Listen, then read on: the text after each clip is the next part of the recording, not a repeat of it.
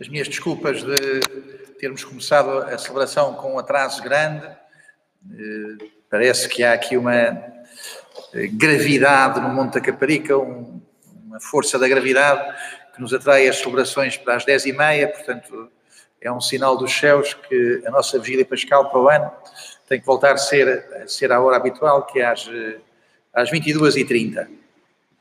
De qualquer maneira, portanto, o atraso não há, não há de, de, prolongar muita celebração, porque, como é óbvio, já vimos que nos anos todos que levo de padre, a minha ideia é que é, é a primeira vez que, que só faço no Vigília Pascal as duas leituras do Antigo Testamento e talvez tenha umas duas vezes na vida eh, feito com, sem, sem ser as leituras completas. Portanto, ano após ano fazemos as, as sete leituras na, na, versão comprida e, portanto, este ano já, já muito, já muito foi, foi encurtado. Saúde os que estão em casa a participar nesta, nesta celebração, acompanhando-nos, de modo particular os, os aqui, os amigos que fazem aqui muita falta, que são os acólitos, portanto, para a celebração ser, decorrer com toda a sua beleza, aqui uma saudação particular para os acólitos, que de certeza são 18 e estão todos, todos a participar nesta celebração. Quem não estiver, amanhã tem que se justificar. Saudação aos acólitos, saudação aos amigos do Val da Cor, que praticamente de, também de, desde há muitos anos, muitos que, que vêm sempre fazer esta celebração connosco, os amigos do Val da Cor que estão na nossa comunidade também a participar, uma saudação às pessoas que foram peregrinas no começo da quaresma, estivemos na, na Terra Santa. Uma saudação a quem faz aqui parte da comunidade, que habitualmente aqui assim eh, faz vida cristã, aqui assim na paróquia do Monte Caparica, todos os que eh, se entendem a si próprios como paroquianos do Monte Caparica, e aos amigos que se juntam, eh, as, as conexões consta que tenho, se bem sei, de Madrid, não, é o rei de Espanha, mas tem lá o amigo Gonçalo e a sua família. Eh, então, todos os que aqui e ali participam, eh, sejam bem-vindos a esta celebração. Bom, eh, vamos ao mérito dos textos. A primeira leitura não é uma leitura ingênua e tosca, e que temos que ter vergonha, porque na Bíblia se diz que Deus criou o homem, nós sabemos pela ciência que o homem evolui, e portanto sabemos eh, que a evolução eh, é a explicação científica e depois muitas vezes os cristãos parece que ficam à toa por causa deste texto. Não, nada disso. Eh, não sejamos toscos a interpretar este texto. O Darwin, Darwin da teoria da evolução, tem eh, uma interpretação, ele próprio, muito incompleta no seu diário, conta a sua evolução espiritual e conta um, um acidente tremendo na sua evolução espiritual. É que ele leu este texto sempre eh, como quem lê eh, as informações de, as informações de, que vêm na, nas legendas, que vêm nas legendas, leu este texto sem o interpretar, limitou-se a lê-lo como lê eh, quem percebe ou quem não percebe, limitou-se a juntar as letras e não lhes apanhar o sentido. Portanto, ele, onde se dizia que Deus criou as árvores, ele apenas via árvores, via os plátanos, eh, via as, as belas árvores do seu país e não via eh, um símbolo, qualquer coisa mais. Onde se falava de astros, ele não via mais do que aquilo que o telescópio pode ver.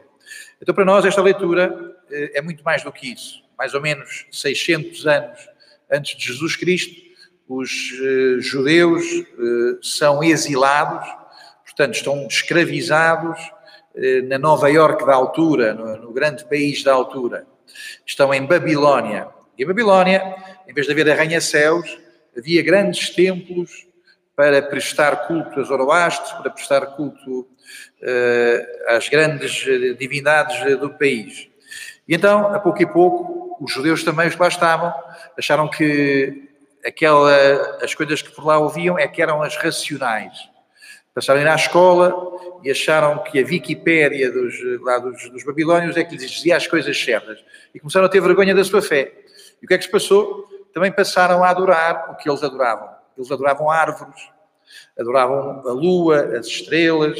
Eh, eh, ao sétimo dia, para que os deuses ficassem sossegados, sacrificavam crianças, sacrificavam os seus filhos, porque se os filhos eram o melhor, como é que eles recusavam o melhor a Deus? Então também sacrificavam crianças, e ao, ao sétimo dia, não era um dia de paz, não era um dia de repouso. Ao sétimo dia, era um dia de grande violência, era um dia de uma violência para aplacar, para acalmar Deus. Então, eh, quando os judeus estão em Babilónia eh, afligidos por ver que uns também se tornam, se tornam como os outros, como os outros, os mais sábios, inspirados por Deus, escrevem este livro e dizem: Olhem, nós não adoramos a lua, adoramos o Senhor que criou a lua. Nós não adoramos os astros. Sabemos que os astros foram colocados por Deus na nossa vida, os astros estão lá para nos indicar que Deus deve ser lembrado. Então, o ano para os judeus era um ano solar e os astros indicavam quando é que é a Páscoa, quando é que é o Pentecostes, indicavam quando é que Deus deve ser adorado. As árvores, as muitas árvores de fruto, lembravam aos judeus que o que dá verdura à nossa vida, o que traz frescura à nossa vida, em Babilónia, eh, Sidraque, Misash e Abdenago, o profeta Daniel lembra-se que eles só se alimentavam de verdura. Eh, o Senhor meu pastor leva-me pastar em prados reverdejantes. Então, nas árvores, nesta verdura, os judeus lembravam-se que Deus nos dá a sua palavra. Deus pandemia. Em Roma, um famoso padre que já está muito velhinho, o Papa tem um capelão, tem um pregador, que tem um belo nome para padre, como costumo dizer, é o padre Canta la Messa. Se fosse um ateu chamar-se Canta la Messa era desagradável. Como eh, é um padre franciscano, fica-lhe muito o nome. E este padre Canta la Messa, na sexta-feira passada, lembrou que Deus está do lado dos homens, Deus não está do lado do vírus. Então, eh, estamos, ao ouvir esta leitura, estamos a, a lembrar que Deus criou, que Deus quer a vida, que Deus quer a vida. Porque é que há a pandemia? Porque é que há a pandemia? Muitas vezes eh, poderá ser para nos eh, estar na nossa vida como estão os sofrimentos e os grandes sofrimentos. Deus não quer a tortura, Deus não quer o nosso esmagamento, Deus não, não quer eh, que voltemos ao nada. O que Deus quer é que nos lembremos dele. Um grande sonho dos homens chama-se emancipação. Emancipar significa sair da mão, sair da mão de Deus. Um dos grandes sonhos dos homens é emanciparem-se. Não deixa de ser curioso que ouvimos ontem, eh, Jesus, é só o Evangelho de João que o lembra, Jesus está maniatado, está com as mãos presas. Os homens querem sair da mão de Deus, os homens muitas vezes querem sair da mão de Deus eh, e manietam Jesus. Nós muitas vezes temos este sonho de sair das mãos de Deus. Ora bem, a primeira leitura lembra-nos que Deus criou e que cria. O mundo precisa tanto de Deus neste dia 11, 12 de abril de 2020, como no primeiro momento e no primeiro instante do Big Bang. No primeiro momento da história da criação, da história do cosmos, o mundo dependia de Deus. Também depende hoje de Deus. Deus não está no princípio, depois deixou isto a rolar, depois vai aparecer no fim para ver apanhar os destroços. Não. Deus é Senhor do começo, é Senhor do meio e é Senhor do fim da história. Nós dizemos a partir da Bíblia que Jesus é o princípio e o fim. Mas Deus eh, está no meio de tudo, chama-se isso providência.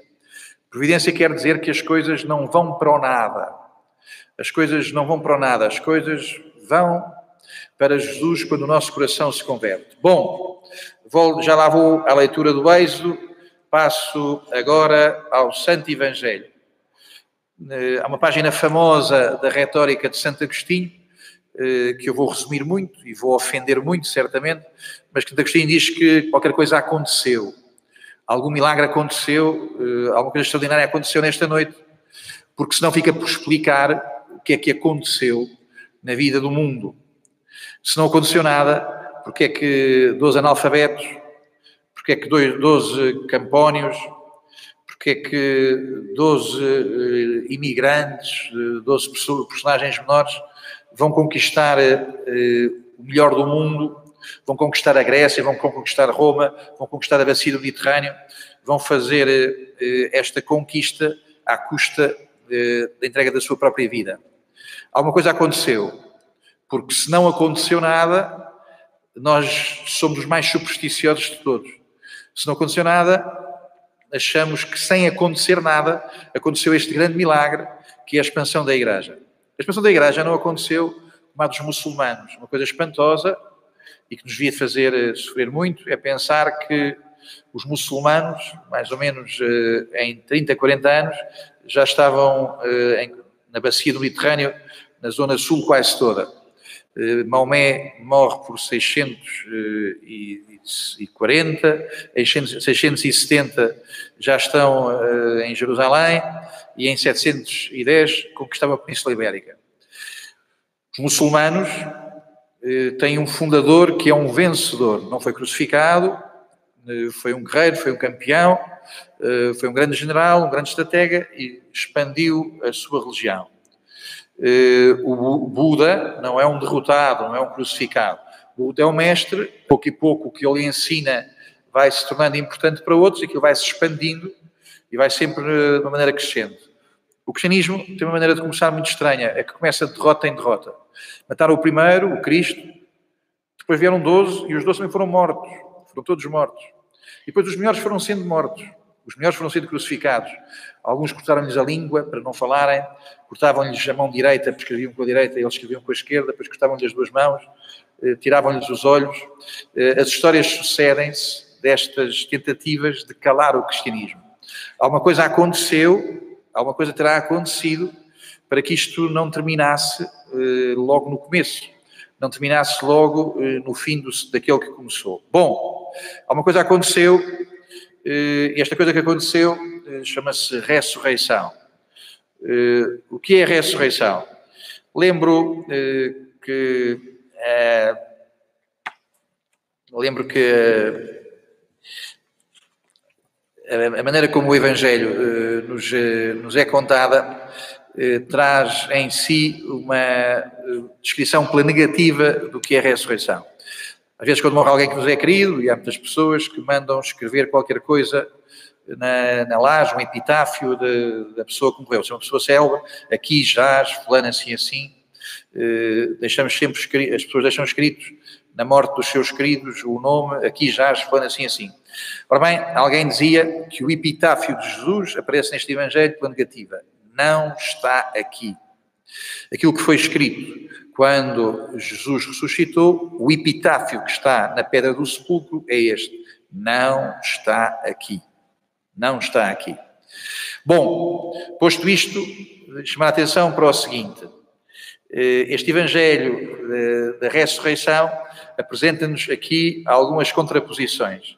A primeira grande contraposição tem que ver com o amor, com o amor. Eh, Maria Madalena e mais duas mulheres amam muito Jesus, vão ao sepulcro. Para acreditar temos que amar. Para acreditar temos que amar. O acreditar tem que ver com o pensar, tem que ver com o conhecer, mas diria que antes de tudo tem que ver com o amar.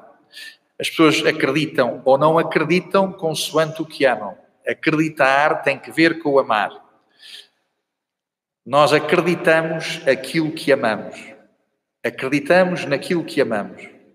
Quero eu dizer, se somos guardas de uma mentira, se estamos a guardar qualquer coisa que não queremos que aconteça, isso nunca nos há de acontecer.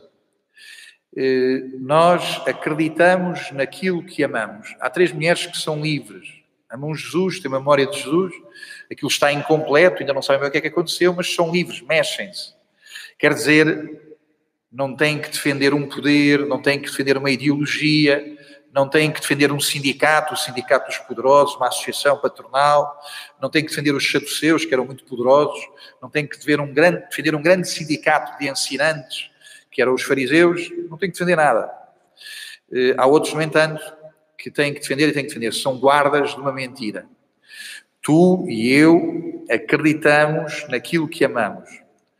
E muitas vezes nós não acreditamos porque não queremos que aconteça, porque não queremos que aconteça.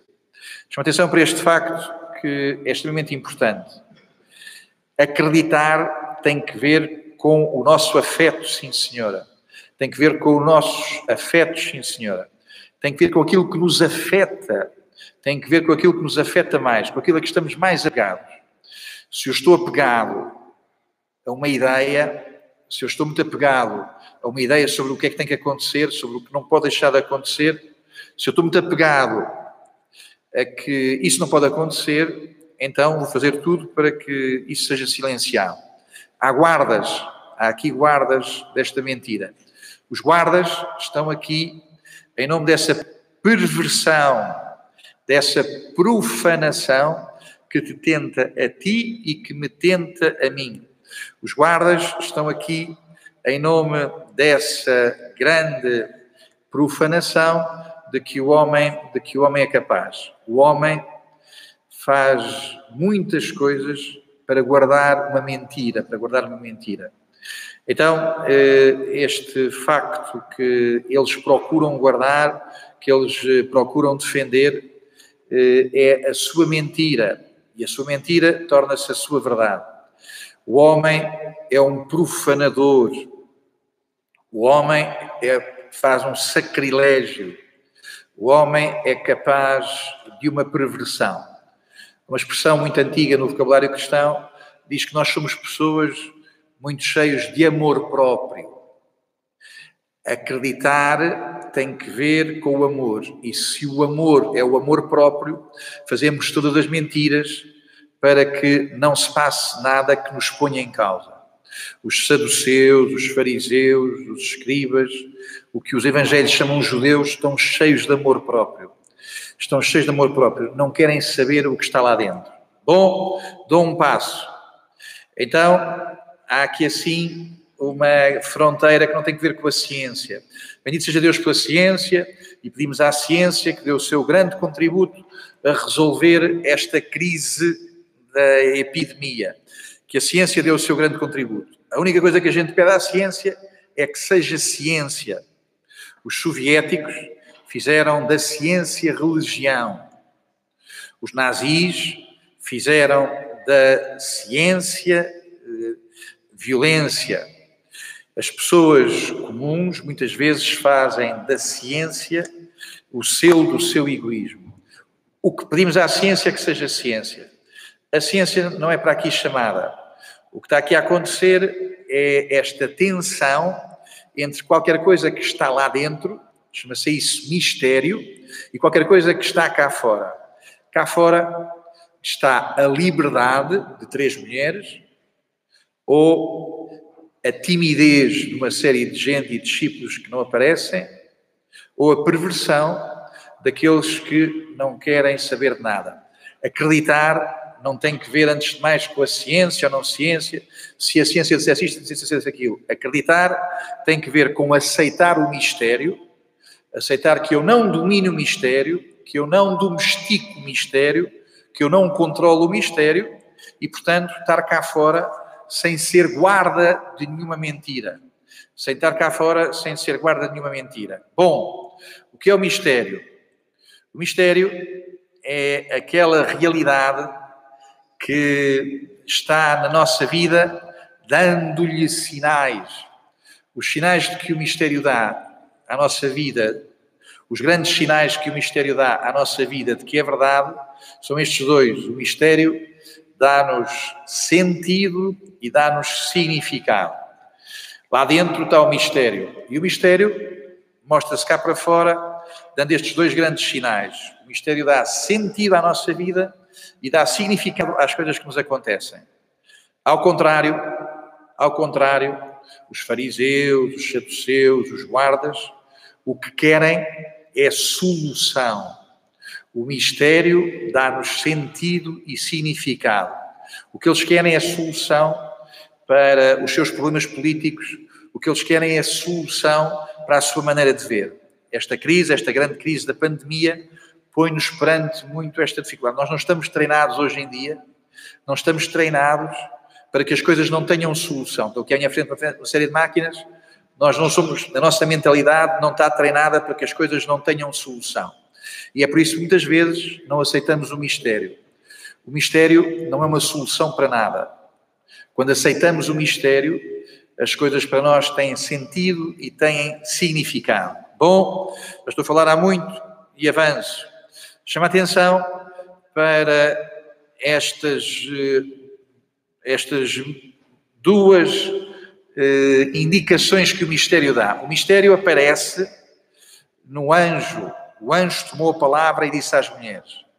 Eu penso que o anjo na nossa vida, o anjo na nossa vida é a palavra. O anjo tomou a palavra, o anjo é a palavra, é a palavra de Deus. Então, enfim, eh, este anjo do Senhor tinha o aspecto de um relâmpago e a túnica era branca como a neve. A palavra de Deus tem uma potência de nos atingir. Nós muitas vezes estamos cá do lado de fora, mas se formos livres como estas mulheres, portanto, o anjo atinge estas mulheres, mas o anjo não tem poder para aqueles que guardavam a mentira. A palavra de Deus tem poder para o coração de quem é livre. A palavra de Deus deixa por comover quem não é livre. As pessoas que não são livres, que guardam a mentira, que guardam o amor próprio, que guardam o amor próprio, que guardam o seu negócio da vida, não são atingidas pelo anjo. Mas aquelas mulheres que andam por lá e que não estão a defender nada, essas mulheres são atingidas por um relâmpago. A palavra de Deus tem um poder de comover o nosso coração. Das coisas que mais eh, mexem com a minha vida é a surpresa de uma palavra ir ao Evangelho e descobrir isto. Ir ao Evangelho e ser posto em causa por causa daquilo. Ir ao Evangelho e perceber a vida, o sentido da vida, o significado das coisas, porque o relâmpago da palavra de Deus me atingiu. E atinge com brancura. Deus não vem para sangue, Deus não vem para tortura, Deus vem para pôr clareza na nossa vida. Então, enfim, eh, como é que o mistério vem à nossa vida? O mistério vem eh, com este anjo. E este anjo dá uma indicação extremamente importante. Diz a eles, diz a elas que eh, vão dizer aos, discípulos, vão dizer aos discípulos, diz a elas para irem ter com os discípulos. Eh, e esta indicação de ter com os discípulos vai se alargar. Ir ter com os discípulos é ir com os discípulos até à Galileia. Por duas vezes se diz, falar aqui da Galileia. Então, eh, penso que tem eh, grande relevo esta indicação que o mistério nos dá. O mistério vem a nós na palavra de Deus e o mistério diz-nos para caminharmos em igreja. Na primeira leitura, na, perdão, na leitura do, do Êxodo, dizia-se que Deus mandou o seu povo sair do Egito, eh, disse para os israelitas saírem, os israelitas, no plural, saírem atrás de, atrás de Moisés, saírem do Egito. Eh, depois vão fazer um caminho, chega ao Mar Vermelho, o Mar Vermelho tem duas barreiras, de um lado e do outro, o povo passa pelo meio, mas os, os egípcios, que estão também aqui como os guardas, os egípcios guardam o amor próprio, os egípcios estão cheios de amor próprio, então os egípcios vão ser esmagados por essas duas muralhas. Essas muralhas são o Antigo Testamento, são o Novo Testamento, que se tornam um impedimento. Quem não tem o coração livre não apanha nada de importante no Antigo Testamento, no Novo Testamento. Quem não apanha, quem não tem o coração livre, o Antigo Testamento e o Novo Testamento não são um caminho para entrar na Terra Prometida. Então os egípcios morrem eh, sem perceber a vida. O mistério dá sentido e significado. Os egípcios morrem sem ter sentido e significado. Da primeira vez, era o povo de Israel que tinha que ir atrás de Moisés. Agora, desta vez, há um novo êxodo. O anjo disse: eh, Não tenham medo, eh, saiam daqui, vão para a Galileia. Vão para a Galileia. É um segundo êxodo, vão para a Galileia. E ele vai diante de vós. Da primeira vez eles iam atrás de Moisés, agora vamos atrás de alguém maior, vamos atrás de Jesus. Ora bem, eh, a Galileia, o dom da ressurreição que Jesus nos faz é preceder-nos o grande gesto ressuscitado de Jesus é preceder-nos. Aonde tens que ir, aonde tens que ir com as tuas dificuldades, com a tua impotência, aonde tens que ir com o teu feitio, aonde tens que ir com a tua história, aonde tens que ir com a tua precariedade, aonde tens que ir, o Senhor precede. O grande sinal de Jesus ressuscitado é preceder-nos. Vamos ter que ir à vida nesta situação muito complicada de saúde, nesta situação muito complicada de trabalho, da economia, mas o Senhor precede-nos. Mas o Senhor precede-nos, vai antes de nós. Então este Deus que vai antes de nós, este Jesus que vai antes de nós, manda-nos ir para a Galileia. A Galileia é também um lugar onde estavam as comunidades cristãs mais vigorosas. Jesus tinha nascido em Nazaré, que é na Galileia, eh, Cafarnaum, a cidade de Jesus, as cidades que visitámos, Betsaida, Cursi, Pereia, onde Jesus tinha também andado por, aquelas, por aqueles lugares, Sefardis, essas terras todas, algumas visitámos, que tinham comunidades cristãs fortes. O Senhor ressuscitado quer que o encontremos em comunidades fortes. Eh, para saber que Jesus está vivo, temos que encontrar-nos com pessoas que nos testemunham que Ele está vivo. A Galileia tem um significado também extremamente importante eh, e que também deve sublinhar. A Galileia é um, é um sítio de riscos. Quem não sai é guarda de amor próprio. Portanto, quem quer um cristianismo que não o faz sair é guarda do amor próprio. Lembro que sair não significa que para a semana vou de avião para as Caraíbas, que para a semana vou de avião para uma aventura no Extremo Oriente. Sair não tem que ver, antes de mais, com deslocação da geografia. Sair tem que ver com liberdade do coração. Há gente nova que não sai. Há gente nova que já é velha de definição da vida. Há gente nova que já tem a definição da vida. Há gente nova que já definiu o que é que vai ser o seu futuro. Há gente mais avançada na idade que está a converter, que está a descobrir que isto faz mais sentido de outra maneira. Bom, eh, termino. Termino com a grande palavra desta, desta noite santa. Não temais, não temais. Eh, o temor eh, é a grande manifestação de que estamos do lado de fora do lado de fora, os que guardavam o amor próprio estavam cheios de medo. Então diria o seguinte, e termino de facto com esta equação: não temais. Se com aquelas mulheres somos livres, se com aquelas mulheres nos mexemos atrás do amor a alguém que não somos nós próprios, elas mexiam-se atrás do amor a Jesus. Se somos livres, se temos liberdade, se temos liberdade, e se a nossa liberdade aceita o mistério, quer dizer, aceita a verdade, a verdade não é dominada por mim, a verdade é maior do que eu, a verdade tem a dimensão que Deus próprio lhe dá. Se eu sou livre e se aceito a verdade, tenho paz. A paz é a grande vitória sobre todos os medos. Se eu sou livre como as mulheres e se eu liga a minha liberdade à verdade, tenho paz. E a paz é a grande vitória sobre todos os medos. Que o Senhor nos dê, neste tempo tão extraordinário, perceber que Ele mesmo, este tempo, é favorável a termos mais paz. Ou seja, a colocarmos a nossa liberdade a ligar-se à verdade do seu mistério e a termos a sua paz.